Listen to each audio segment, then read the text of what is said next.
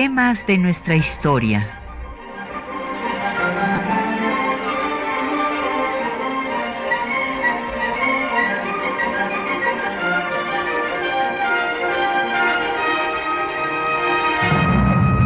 Un espacio que difunde el conocimiento del pasado para comprender nuestro presente. Programa a cargo de la maestra Patricia Galeana.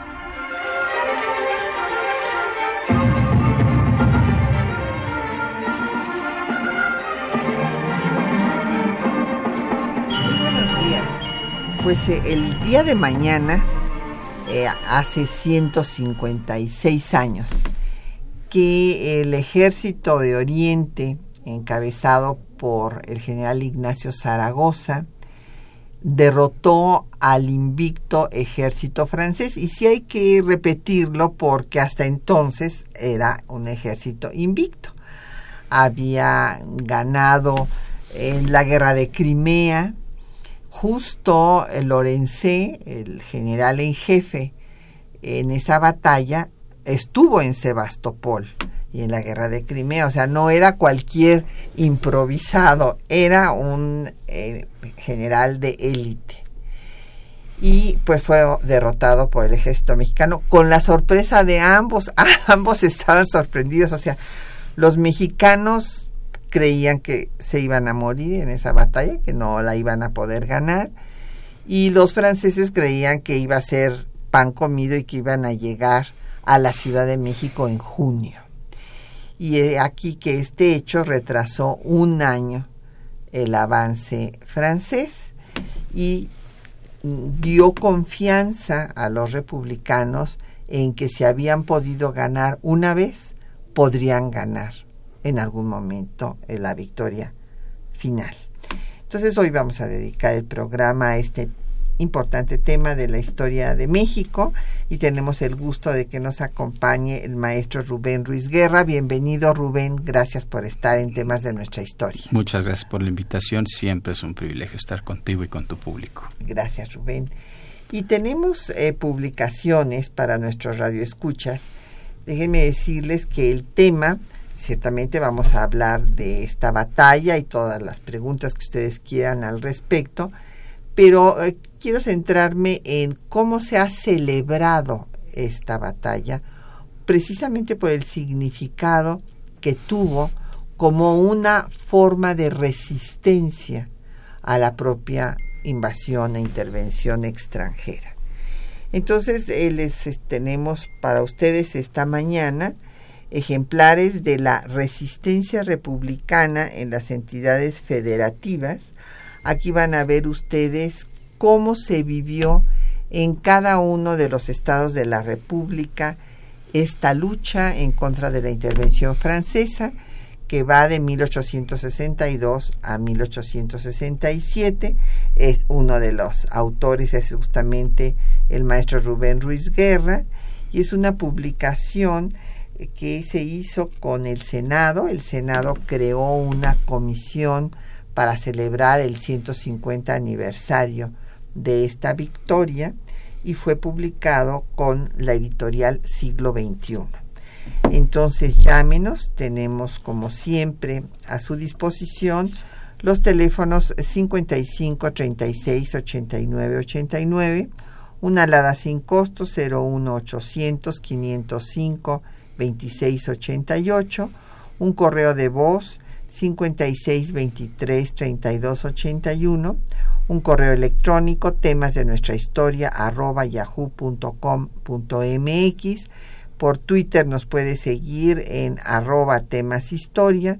En Facebook estamos en temas de nuestra historia UNAM y el programa queda en línea en una semana en el www.radio.unam.mx. Bueno, como nuestros radioescuchas tienen presente, el maestro Rubén Ruiz Guerra, pues es el actual director del Centro de Investigaciones sobre América Latina y el Caribe de nuestra universidad. Él se formó aquí en la UNAM, hizo su maestría en Historia de América en el Instituto José María Luis Mora y se ha especializado en temas del siglo XIX, en historia política, en historia eh, de la religión también, que ha sido un arma política eh, en, eh, todo, pues desde, desde siempre, hasta la fecha. Y tiene una serie de obras, Hombres Nuevos, que está traducido al inglés, más allá de la diplomacia, y bueno, una serie de artículos como el que mencionábamos sobre la resistencia republicana. Y bueno, pues vamos a hablar de esta batalla. Rubén, que luego eh, la gente en este afán autodenigratorio que a veces yo digo que, es una de nuestras herencias hispánicas porque si va uno y platica con los amigos españoles también siempre se están diciendo que está pésimo todo en España que nunca había estado tan mal etcétera. Y aquí en México somos muy dados a esta misma actitud. Y por ejemplo hay quienes dicen bueno es que llovió mucho y por eso no pudieron ganar bueno, lo que verdaderamente es algo tan absurdo, a personas que están acostumbrados a la nieve les iba a asustar una lluvia. Y el hecho es que fueron derrotados, esto hay que decirlo con todas sus letras. Hubo tres intentos de tomar los fuertes de Guadalupe eh, y Loreto y tres veces fueron rechazados y cuando se replegaban, hubo grupos de, republicanos que intentaron hacerles batalla y simple y sencillamente rehuyeron volverse a enfrascar en, otra eh, lucha armada en ese momento. Y bueno, pues Lorencé dijo que se le había engañado, que se le había dicho que iba a ser un desfile militar y que la Iglesia Católica pues los iba a recibir con guirnaldas, como en efecto lo harán después, ¿verdad? Con repiques de campanas y tedeums y demás. Pero en ese momento la estrategia de Zaragoza fue muy hábil porque impidió que los conservadores partidarios de la intervención los apoyaran. Y en efecto, bueno, pues fue eh, una derrota que no se esperaban los franceses y que, claro, también le sirvió a Napoleón para pues convencer al Congreso de que le diera más dinero y más hombres. Y entonces un año después pues mandó mucha gente más y justo al año cuando se estaba celebrando la primera victoria, bueno, el, el primer año de la victoria del 5 de mayo, pues eh, Puebla se encontraba sitiada. Y bueno, justo en el mes de mayo eh, fue eh, pues entregada a los franceses y con esto pues ellos pudieron ya avanzar a la Ciudad de México. Es muy importante lo que dices, Patricia. Esta cuestión autodenigratoria es verdaderamente impresionante.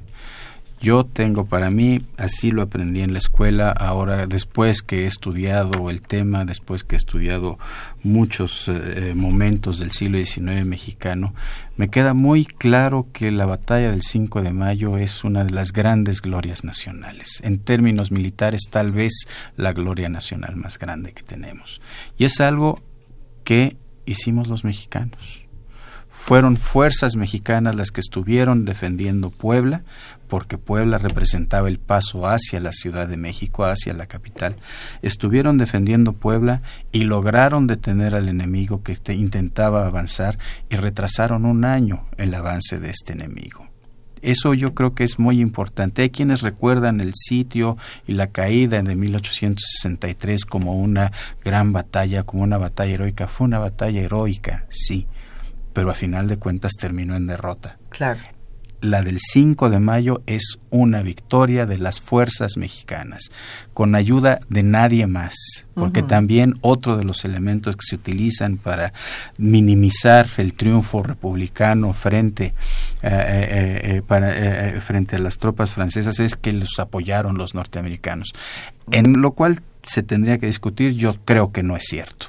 No. Yo creo que no es cierto. Pero bueno, independientemente de eso, en el 5 de mayo no hay ninguna sombra de duda de que fuimos los mexicanos quienes estuvimos ahí, las tropas mexicanas estuvieron ahí, defendieron, lucharon, soportaron al igual que los franceses las eh, inclemencias del clima en ese momento, sí, pero con un agravante, con un problema. Eran fuerzas que en buena medida estaban improvisadas. Recordemos cómo se armaban los ejércitos en el siglo XIX mexicano y además este no era el ejército de línea original comandado por los egresados del colegio militar, sino era el que venía de, las guardias nacionales, de, conformado por ciudadanos y ciudadanos no todos con los mayores medios. Entonces hay descripciones de cómo estos soldados lucharon con una enorme cantidad de carencias desde falta de uniformes, lo cual significaba falta de abrigo, por ejemplo, para ese clima lluvioso, ¿no? Hasta la carencia de armas apropiadas para poder enfrentar al enemigo. Fue una gran estrategia la de Ignacio Zaragoza fue él en este sentido quien, en compañía de sus generales, pero él fue quien definió la estrategia, efectivamente, armar esta línea para evitar el avance de los franceses que venían desde el oriente y también para evitar que llegaran las tropas conservadoras que fueron derrotadas un par de días antes en Atlisco, si mal no recuerdo. Sí, exactamente. Que es una cosa muy importante, ¿no? Porque entonces, si las tropas invasoras y los, y los conservadores trataban de hacer una pinza sobre la posición republicana en Puebla, no lo pudieron hacer. Fueron detenidos por los dos, eh, eh, por los dos lados. Y eso es realmente muy importante. Y yo sí creo que necesitamos reforzar nuestro sentido de identidad y el orgullo que podemos tener de que los mexicanos podemos hacer algo más importante que pasar al cuarto partido en el Mundial del Fútbol. ¿no? Yo creo que esa es una cuestión muy importante. y también habría que, señal, habría que señalar otro elemento. Eh, yo no tengo tan claro que los franceses no supieran a dónde llegaron y cómo llegaron. Llegaron en una época del año en que el clima no era tan malsano en el puerto de Veracruz para poder pasar. En fin, tenían información de cómo estaban las cosas más o menos, aunque ciertamente en esa información seguramente escucharon que Puebla era una población que era muy conservadora en muchos sentidos. Claro.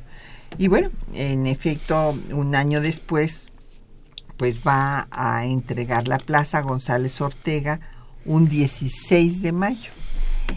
Y eh, lo que hablabas de la falta, de las carencias, hay que decir eh, que en alguna de las eh, cartas, de las crónicas que recogieron los propios franceses que estuvieron en esa batalla, creían que los mexicanos traían botas pero después alguno comenta que no, que era el lodo, que estaban descalzos y que era el lodo que les llegaba casi hasta las rodillas.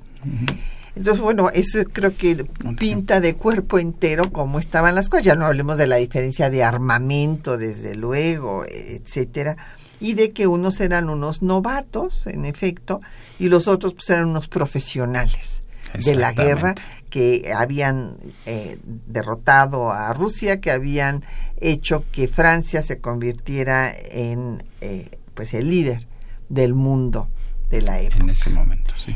Pues vamos a hacer una pausa para escuchar eh, pues la letra de la canción que se hizo. Fue recogida por mi maestro, tuve, tuve el gusto de ser su alumna, el maestro Vicente T. Mendoza. Ah, mira y es la batalla del 5 de mayo.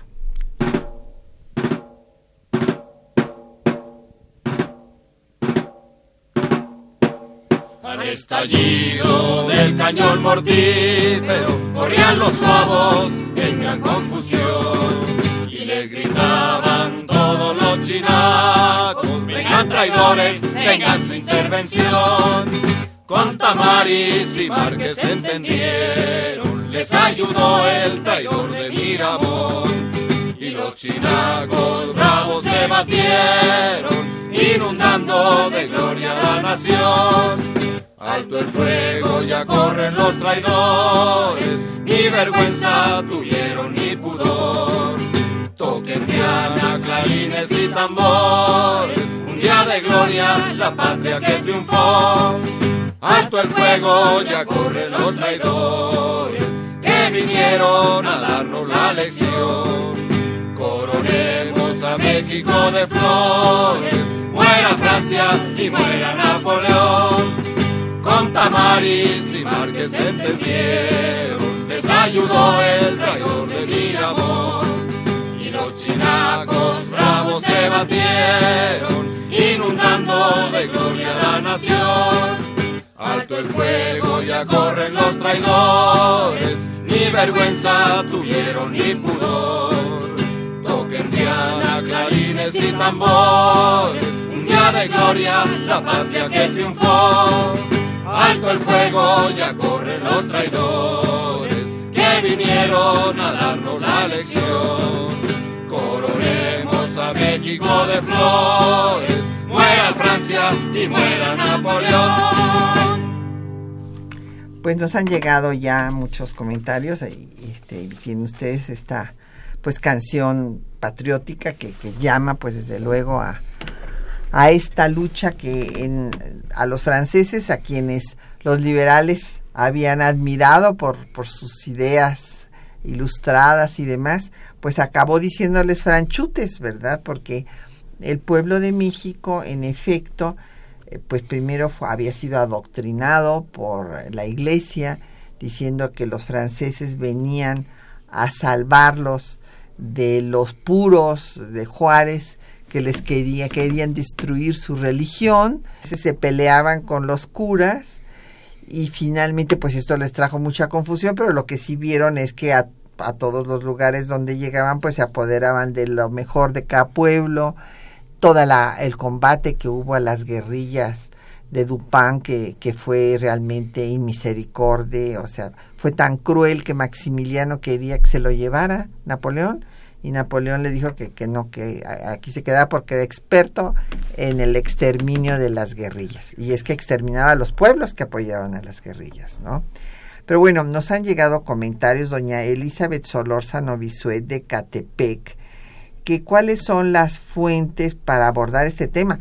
Tenemos muchas fuentes, doña Elizabeth, tenemos todos los partes eh, de guerra de los diferentes generales, el propio Zaragoza está mandando eh, información de todo lo que va pasando a lo largo de la batalla. Eh, se vislumbran los ejércitos enemigos desde las 10 de la mañana, pero realmente empiezan pues eh, las balas, digamos, a las 12 y dejan, viene el repliegue a las 3 de la tarde. Eso es lo que dura, tampoco dura más la batalla, pero las fuentes pues están ahí, tanto de lo que decían los mexicanos como los franceses. Y que si hay algunos testimonios o memorias eh, de la cuestión socioeconómica del periodo que es eh, difícil para conocer, pues me imagino que usted se está refiriendo a, eh, en cuanto a la situación económica, pues a lo que se les debía porque ese fue el pretexto original, si bien ya hemos dedicado en programas anteriores eh, pues al tema de acoso internacional que sufrió México y las naciones eh, latinoamericanas por las grandes potencias que querían ocupar el lugar de la antigua metrópoli de España y de sacar sus recursos naturales, en fin, entonces los ingleses se apoderan de la cuestión económica, las minas hacen empréstitos ruinosos, Estados Unidos eh, le quita la mitad del territorio a nuestro país y los franceses desde Maurice de Talleyrand querían poner un dique a Estados Unidos porque estaba consciente, ya Talleyrand habló de que eran un peligro los frontiermen, o sea, estos hombres acostumbrados a estar conquiste y conquiste territorio y que Estados Unidos, como había dicho el conde de Aranda, que había surgido como una república pigmea, se iba a convertir en un coloso que iba a dominar a toda América. Sí, en ese sentido hay que hay que ver este tema en un eh, mediano o largo plazo. Tendríamos que recordar que desde finales del siglo XVIII los franceses venden la Luisiana a los norteamericanos, ¿no? y eso es uno, digamos, de las grandes avenidas hacia el oeste, es la, la barrera que se está quitando ahí, que es una de las eh, situaciones que generan la preocupación del conde de Aranda, ¿no? Ahora que ya los norteamericanos también están metidos en la Luisiana, ahora pues, se pueden seguir más, tenemos que generar una política que pueda enfrentar, enfrentar esto, ¿no? Eh, el pretexto de la, de la intervención es la deuda.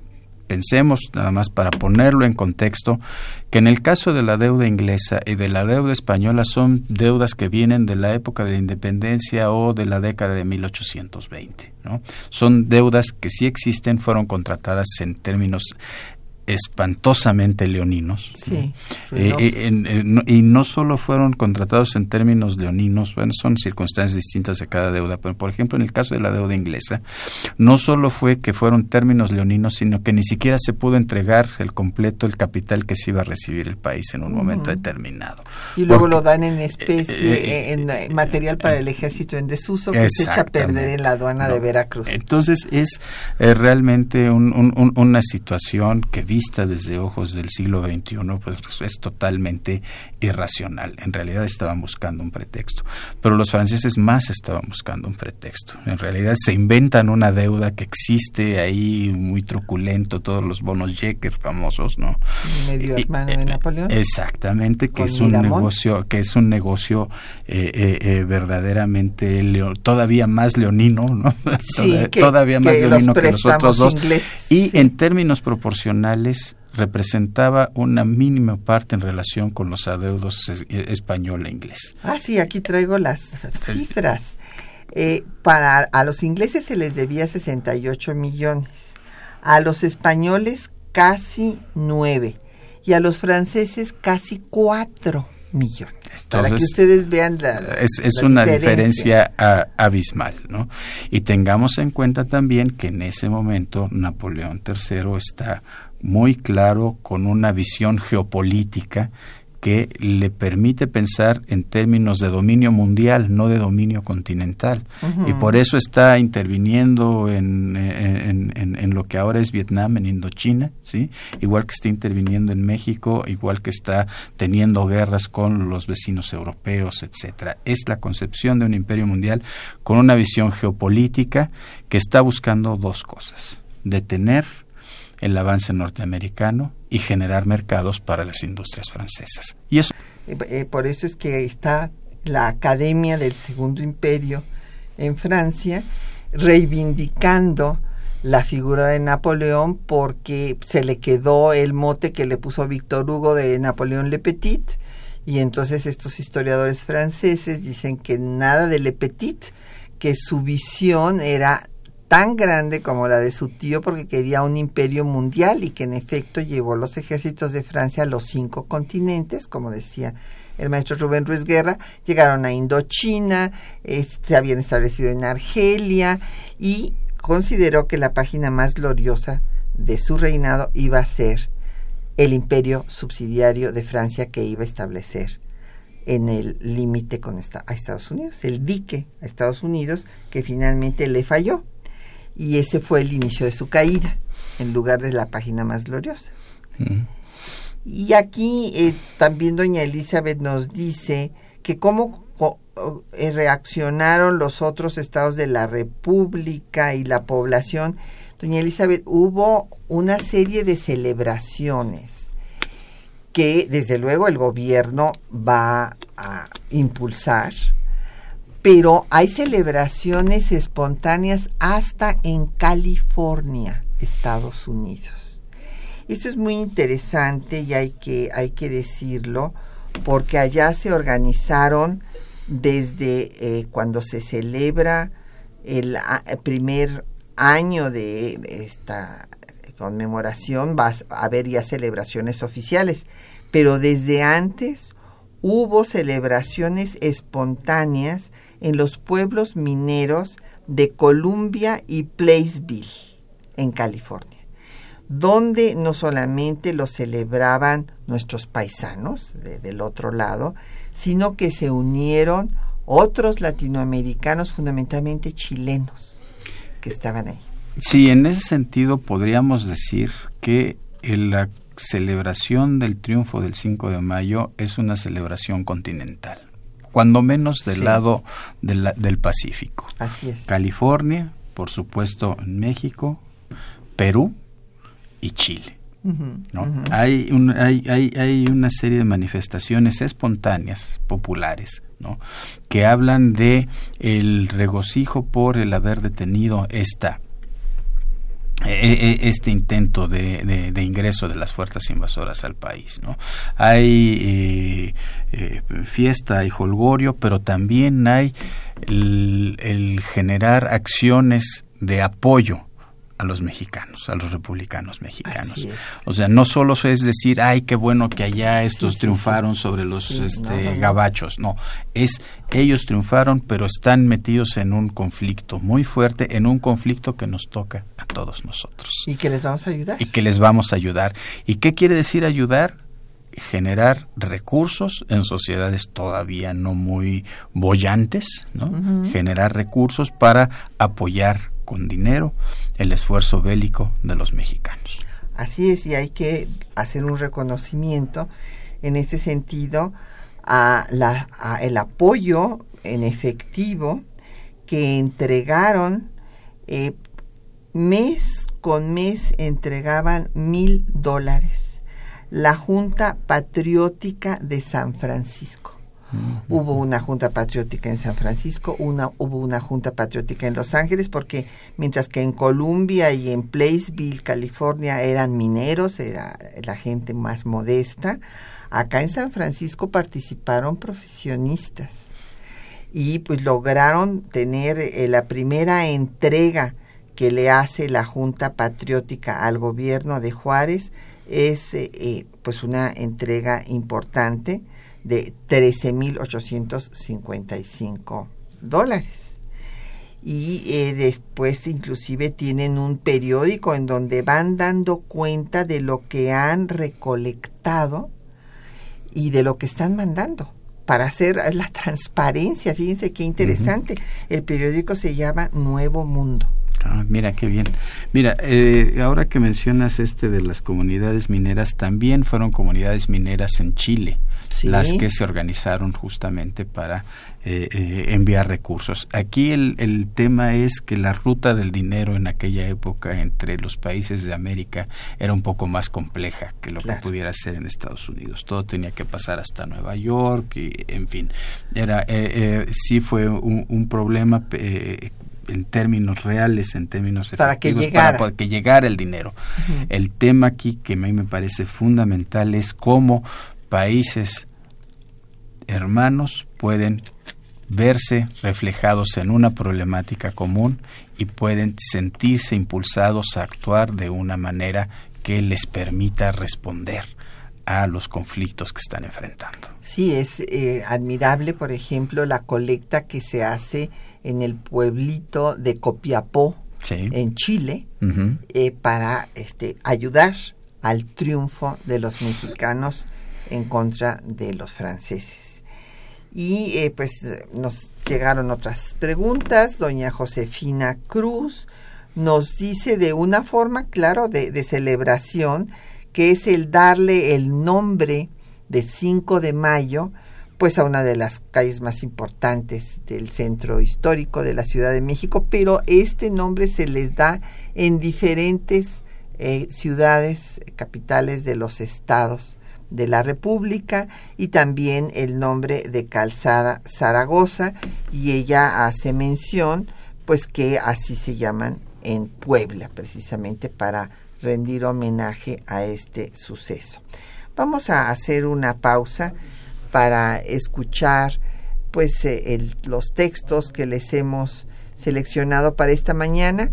Ahí verán ustedes eh, la, eh, el editorial, el editorial que se publica en La Chinaca, escrito por Guillermo Prieto, el 5 de mayo de 1863 y eh, pues el tema de las juntas patrióticas en California, también los discursos allá y en San Luis Potosí el programa de la celebración correspondiente.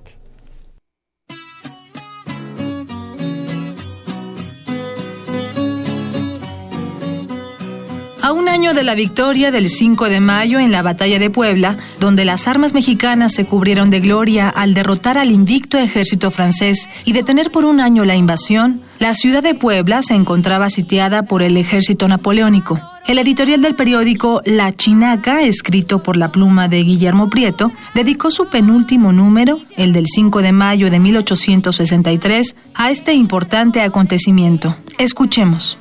Este Fausto esta solemnidad patriótica que más que por el mandamiento oficial celebra hoy la República por un espontáneo regocijo, ¿qué significa? ¿Qué interpretación daremos a esa alegría popular que cunde y se propaga? ¿Será el acatamiento al orgullo satisfecho de ver a los pies de nuestros soldados los laureles de los héroes de Europa? No, ciertamente, nada de eso significa la solemnidad de hoy. Significa la victoria de la justicia, la exaltación sublime del derecho de los pueblos sobre la inequidad de los déspotas. El 5 de mayo es simplemente una revelación de la capacidad de un pueblo. Para Napoleón III fue más que una derrota, el principio de su expiación. Por eso es tan enorgullecedor y tan magnífico. Por eso es tan hondo, tan íntimo y tan palpable el sentimiento de nuestro triunfo. Ellos eran fuertes porque su número ostensible era la refacción de un partido que tiene en su favor la tradición detrás de tres siglos. Eran poderosos porque su simple presencia en Veracruz agotaba nuestros recursos. Ellos eran potentes porque traían con la fama de sus hechos el renombre de invencibles y el prestigio de los primeros soldados del mundo. Se habían encanecido en la ciencia de la guerra. Sus soldados venían como a un festín, sus artistas traen sus pinceles y sus plumas prestas para transmitir a la posteridad la epopeya de sus triunfos. A nuestros generales ayer se les había visto en las ocupaciones del bufete, en las labores del campo, en la vida oscura como simples ciudadanos. Nuestros soldados eran gente, apenas disciplinada, arrancada al taller y al arado. Nuestra ciencia estaba representada por jóvenes apenas salidos de los colegios, sin grande práctica, nuestras armas escasas, nuestros muros unos cuantos adobes sobre un cerro. Este era el teatro del 5 de mayo. Se crearon juntas patrióticas para la celebración tanto en la Ciudad de México como en diversas capitales de los estados, e incluso en California, Estados Unidos. En San Luis Potosí, la resistencia republicana creó una junta patriótica integrada por Mariano Escobedo, Francisco Segura, Benigno Arriaga, Macedonio Ortiz, entre otros, para celebrar la victoria del Ejército de Oriente sobre el francés en Puebla un año antes. Artículo primero. A las 5, mañana 12 del día y oraciones de la noche, se repicará a vuelo en todos los templos de la capital y villas suburbias. Artículo segundo. Durante el día estarán enarbolados el pabellón nacional en los edificios públicos y tanto estos como las fachadas de las casas particulares se adornarán con cortinas. Artículo 3. A las 4 de la tarde estarán reunidos en Palacio la Junta Patriótica, empleados civiles y militares, funcionarios públicos, corporaciones de instrucción pública y alumnos del Instituto Científico para que se dirijan en comitiva a la fuente inmediata al santuario con objeto de oír en discurso análogo a la festividad. Artículo cuarto. Bajo del dosel que se coloque en la fuente del santuario se pondrá el retrato del inmortal Ignacio Zaragoza. Artículo quinto. En el paseo del santuario se colocará una música y otra en la fuente. Artículo sexto. A la salida y regreso de la comitiva se repetirá el repique del que habla el artículo primero. Artículo séptimo. En la noche habrá serenata hasta las doce. A las diez tendrán lugar los fuegos artificiales.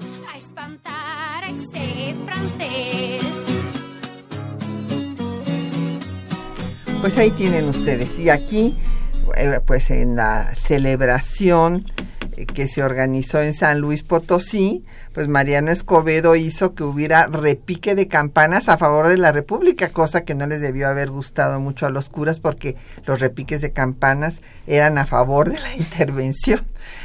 Pero bueno, nos han llegado muchísimas preguntas y comentarios, Rubén. Efren Martínez de la Gustavo Madero dice que por qué los mexicanos pensaban que iban a perder. Pues fíjese, don Efren, que eh, lo pensaban pues porque era un ejército prof y ellos eran un ejército pues que salvo algunos de los generales, pues todos los demás, como nos decía el maestro Rubén Ruiz Guerra, eran improvisados, eran ciudadanos o gente de campo que se estaba apenas habilitando eh, en el arte de las armas. Entonces, por eso es que temían eh, eh, perder.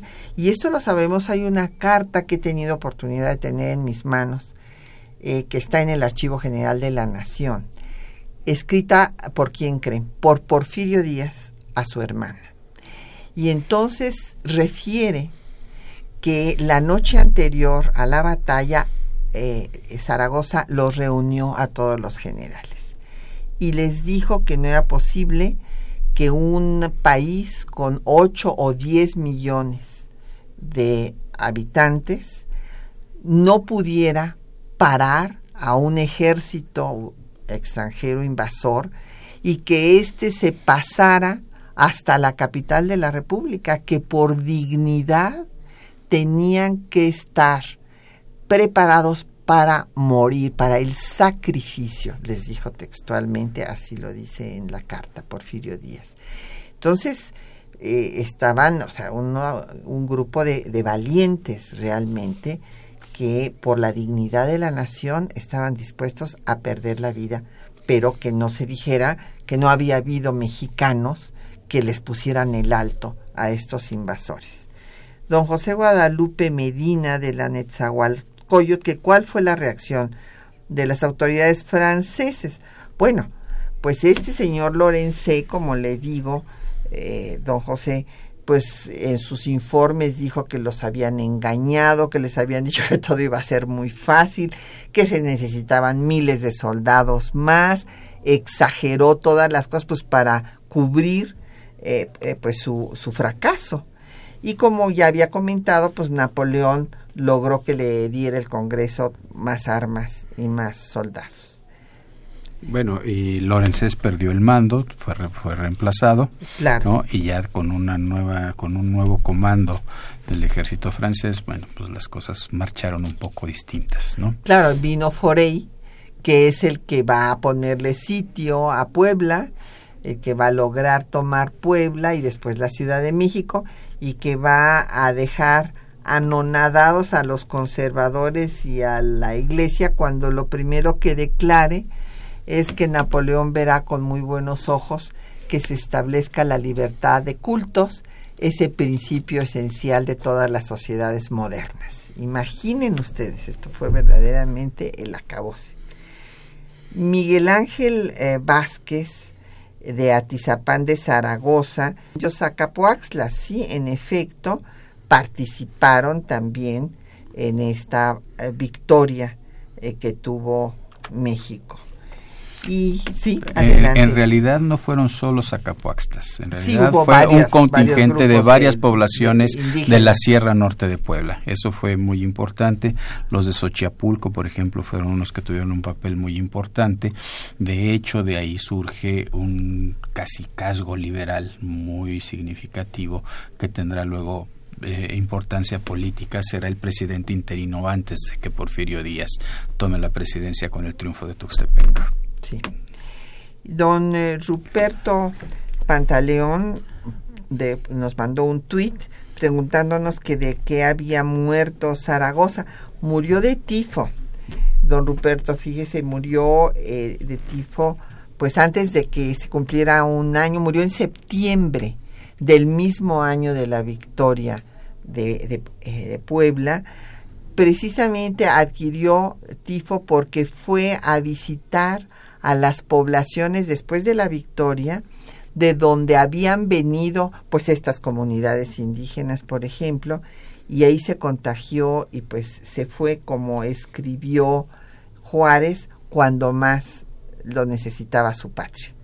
Y bueno, fue declarado benemérito de la patria, eh, se hicieron una serie pues de honores. Después en todas las celebraciones del 5 de mayo se iba también a hacer pues un homenaje y a decir discursos en el Panteón de San Fernando, donde estuvo eh, pues estuvieron sus restos hasta que en el gobierno de Luis Echeverría en 1976 fue trasladado de San Fernando al monumento que este, en el que está ahora en Puebla. Y nos eh, llamó también eh, doña Ruth Zavala que dice que hay que retomar estas conmemoraciones.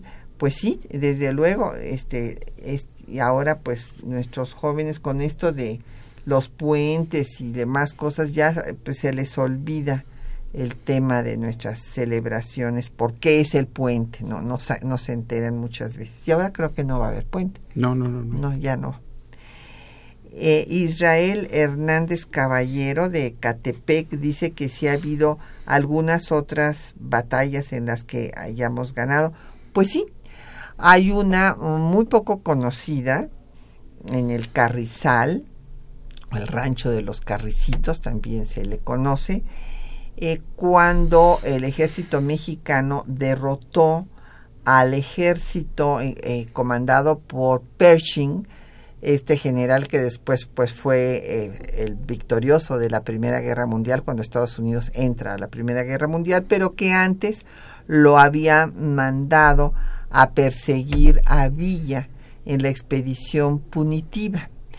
Y pues el ejército mexicano tenía orden eh, de Carranza de no dejarlos avanzar al sur. Y cuando quisieron avanzar, pues fueron derrotados en esta batalla y eh, con esto pues ya hubo la negociación para establecer el retiro de las tropas invasoras de Estados Unidos que estuvieron desde marzo de 1916 hasta el 5 de febrero de 1917 que fue cuando salieron de territorio nacional. Eh, don Jorge Morón Guzmán de la Gustavo Amadero dice que bueno pues que esto pensar en todo esto es una luz en el desierto que eh, guía a México y que esto lo leyó en eh, las memorias de Doroteo Negrete. Sí, hay, hay unos textos preciosos. Yo les quiero leer uno que me fascinó que fue publicado en este periódico que le decía que hicieron las juntas patrióticas, que era como un órgano semioficial de las juntas patrióticas en California, y hubo un texto escrito por Ignacio Manuel Altamirano que fue reproducido en este periódico y que dice textualmente, desde luego no voy a leerlo todo, sino la parte central, cuando se nos oprima el corazón por la desgracia, volvamos al sol de mayo para pedirle un rayo de esperanza. ¿Qué te parece? Ah, precioso. Así es que bueno, pues tenemos que volver a estas para documentar nuestro optimismo, como decía Monsi. El Monsi, sí. Carlos Monsiváis. Bueno, eh, les agradecemos muchísimo a Martín Catalán de la Netzahualcoyot, a Dan Sánchez por Facebook, muchas gracias por su post, a Miguel Guerra también por Facebook, a Sebastián Ruperto, Facebook, Oscar Ta Cruz también por Facebook, Consuelo Wistrol por Facebook, muchos saludos, Edgar Ramírez por correo electrónico, eh, eh, pues el tema de que cuántos sacapuaxlas hubo, pues eh, se tiene calculado que alrededor de 400 entre sacapuaxlas y otras etnias, como muy bien nos decía el maestro Rubén Ruiz Guerra. Pues vamos a escuchar otro poco de música. Y ahora vamos a escuchar la batalla del 5 de mayo con un conjunto que se llama La Tropa Loca, y entonces van a escuchar ustedes la adaptación que hicieron allá en California, allá nuestros paisanos del otro lado de la frontera, adaptaron una canción y con música estadounidense de la batalla de Nueva Orleans y eh, pues la, la letra es sobre la batalla del 5 de mayo. Le cambiaron la letra, pues.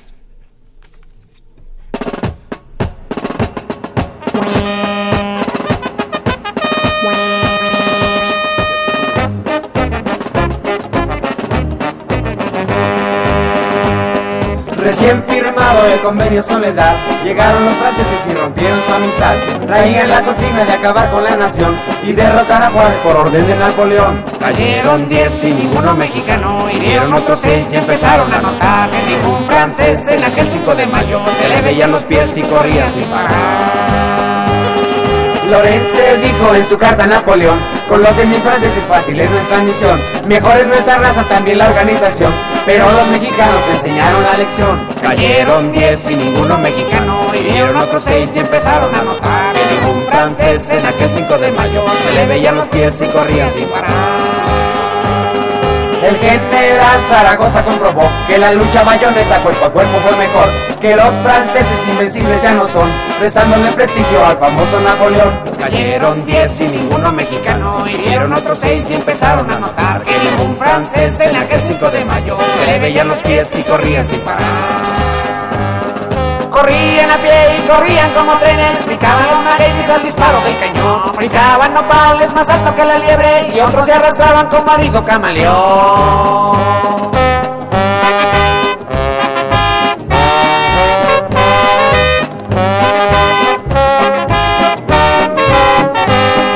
Cayeron diez y ninguno mexicano, hirieron otros seis y empezaron a notar que un francés 5 de mayo se le veían los pies y corrían sin parar.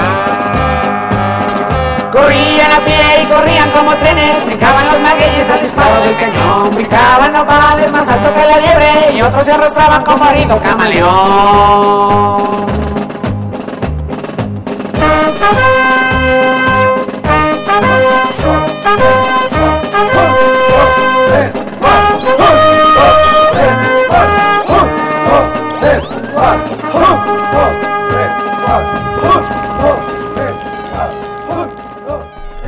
Buenísima, ¿no? Espero que les haya gustado. A mí me encantó. Bueno, eh, pues nos han llegado más preguntas y comentarios. Eh, don Adán Sánchez, que cuáles fueron las principales características que usó su estrategia. Bueno, su estrategia fue atraer la atención de Lorenze porque Lorenze, que además era un presumido, o sea, cuando uno lee sus partes, ¿no es cierto, Rubén? Totalmente.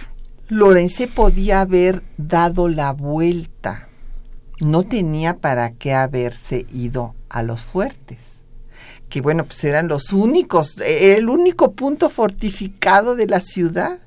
Si se hubiera dado, pero su, eh, pues por una parte su humanidad y por otra pues también algunos, yo no soy especialista en, historia militar para nada, me cuesta muchísimo trabajo este, entender, todas estas cosas, pero eh, dijo que no podía dejar en la retaguardia también militarmente a, a ese punto fortificado y por eso lo fue a atacar. Entonces, eh, en efecto, la estrategia de Zaragoza fue retarlo para que lo atacara ahí porque porque pues era el único lugar que realmente este, tenía como resistirlo. Claro. No, y la otra parte, el combatir a las tropas conservadoras que estaban llegando desde el centro de México. Claro. Para evitar, que se reunieran. E-, Exactamente. Ese fue el punto. Javier Guerra de la Benito Juárez, que qué pasó después del 5 de mayo. No, bueno, como eh, decíamos, don Javier, se detuvo eh, la invasión francesa y su intervención por un año. Y justo cuando se estaba celebrando pues en todas partes hubo una celebración aquí en la Ciudad de México en la Alameda. Aquí el eh, que dio el discurso patriótico fue José María Iglesias el autor de las revistas históricas sobre la intervención francesa y el Segundo Imperio. Hubo celebración en todos los lugares que se pudo Inclusive eh, ya después va a haber celebraciones eh, en San Luis Potosí, eh, en el libro que les estamos dando está la descripción de cómo cuando ya los franceses habían ocupado la población, la gente adornó sus casas y prendió la luz, velas, todo lo que pudo para recordar el 5 de mayo.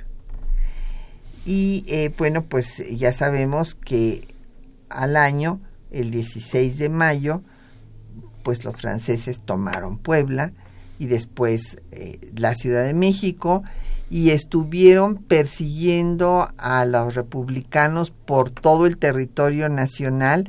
Eh, acuérdense que Juárez se va al norte del país, llegará hasta Paso del Norte, hoy Ciudad Juárez, y justo lo que dice Juárez cuando sale de, de la ciudad capital es que le va, que no, no por salirse de la ciudad quiere decir que están derrotados, que les están poniendo todo el territorio nacional como campo de batalla.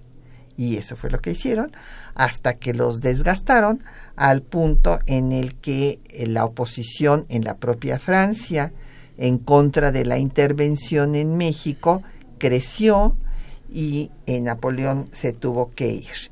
O sea, México fue para Francia en el siglo XIX lo que Vietnam para Estados Unidos en el siglo XX, ¿verdad? Se fueron por donde vinieron. Exactamente.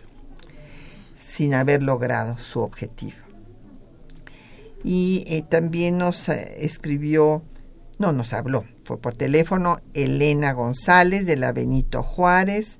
Le agradecemos mucho sus palabras, lo mismo que a Juan Manuel García por correo le manda saludar al maestro Gracias. Guerra y este que existe una arenga que Zaragoza le dio a sus soldados. Sí, es una arenga preciosa. No la tengo aquí para leérsela textualmente, don Juan Manuel, pero le digo las eh, frases centrales. Les dice que los soldados a los que van a combatir son pues los soldados más experimentados del mundo, pero que ellos son los hijos más grandes de su patria. Y Miguel Guerra por Facebook también eh, nos eh, mandó un post diciendo que fueron varias las derrotas que se infringieron a los franceses, que su abuelo paterno tenía una frase de los franceses que se convirtió en aforismo decía que gritaban con turriátano debido a que acostumbraban lazarlos y arrastrarlos con los caballos a los franceses. Jesús Ríos, ¿hubo alguna continuidad eh, de organización de las juntas patrióticas posteriormente? Pues sí, don Jesús, mire, déjeme decirle que fue tal, o sea, la celebración que se hacía en Estados Unidos en eh, la revista Journal of American Culture. En 1998 se publicó que ese año había habido 120 celebraciones del 5 de mayo en los distintos estados de Estados Unidos. Fíjese usted. Y esto llevó a que George W. Bush en el 2001 hiciera la primera celebración en la Casa Blanca, que fue interrumpida pues por el señor Trump en el 2016, pero año tras año desde el 2001 hasta el 2015 se había llevado la celebración en la Casa Blanca.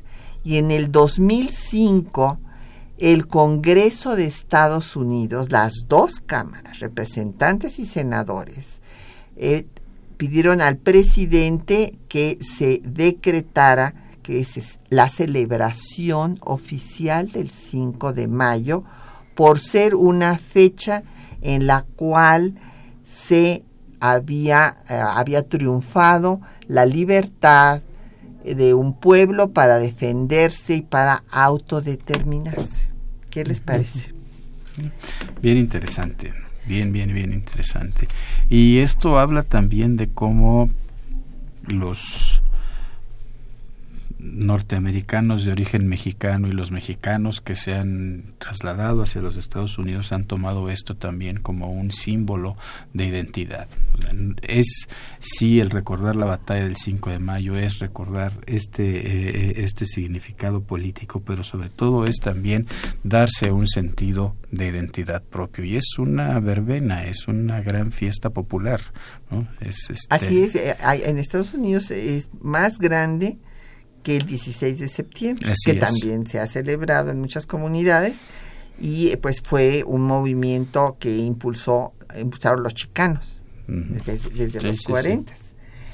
Y eh, bueno, don Gilberto Sánchez dice que en el poblado de San Juan de Aragón eh, se celebraba también el 5 de mayo, también en el Peñón de los Baños y que un dato curioso es que se hace la representación. Ah, sí, esa se empezó desde, desde mucho tiempo atrás, desde Juárez hubo la primera representación de, la, batalla, que es una tradición que, que ha continuado. En doña Natalia Nava Aragón, de Álvaro Obregón, dice que por qué quitaron del billete que tenía pues Ignacio Zaragoza. Bueno, pues eh, déjeme decirle que pues yo comparto su punto de vista. O sea, no sé por qué lo, lo habrán quitado. Fue un legislador que se le ocurrió poner en su lugar a Diego Rivera y Frida Kahlo. La verdad me parece que son artistas, eh, pues eh, bueno, las pinturas de los dos son maravillosas, pero yo sinceramente no comparto que se haya quitado la imagen de Zaragoza. Totalmente de acuerdo contigo. Y, y, bueno, esta interpretación que se había dado de que se celebraba en Estados Unidos esta victoria porque había sacado a los europeos de América y había permitido la hegemonía estadounidense. Eh, pero hay que recordar los orígenes. Si vemos la historia, pues vemos que no fue este el origen de la celebración, ni tampoco la otra cosa que han dicho de que porque Zaragoza pues había nacido en Espíritu Santo, que ahora es eh, parte de Estados Unidos y que tal y que cual. No es esta la explicación de esta celebración por nuestros paisanos en Estados Unidos. Estoy totalmente de acuerdo contigo. Quiero insistir en esto, es la construcción de una identidad propia a partir de unas raíces verdaderamente gloriosas. Así es. Y bueno, pues ya nos tenemos que despedir. No sé si quisieras añadir algo de cierre, Rubén. Algo de cierre. Mira, eh, tendríamos que recordar que la intervención francesa es una guerra que se da literalmente en el territorio nacional que es una guerra que va desde Yucatán hasta Sonora y California, ¿no? Y que es una guerra que despierta, esta sí, un sentimiento nacional profundo entre los mexicanos. Yo creo que ese es un elemento que es muy importante que tendríamos que recordar.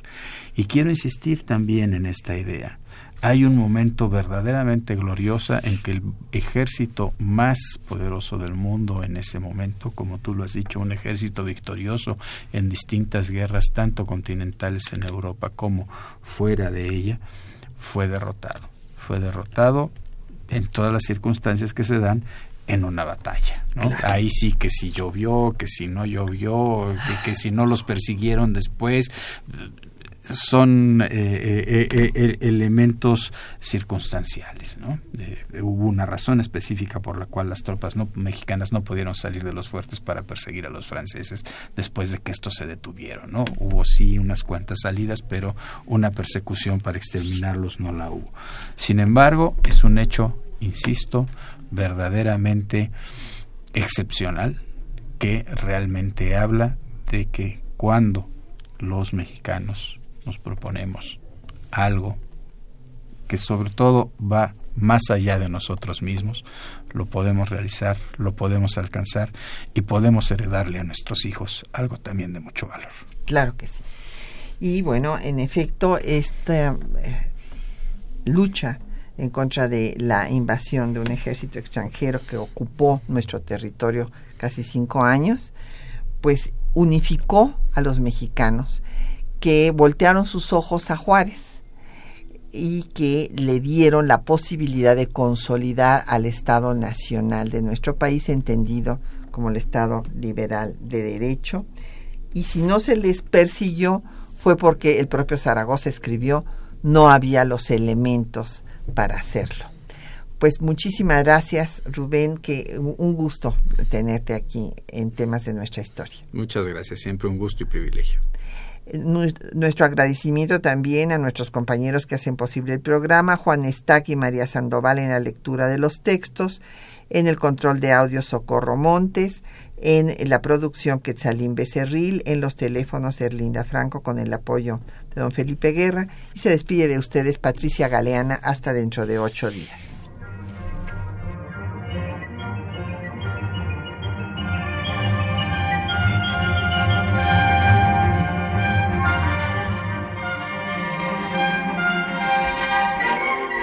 Temas de nuestra historia.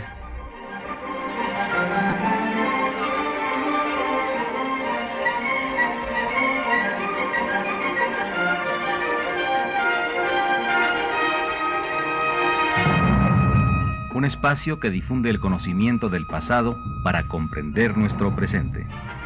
Programa a cargo de la maestra Patricia Galeana.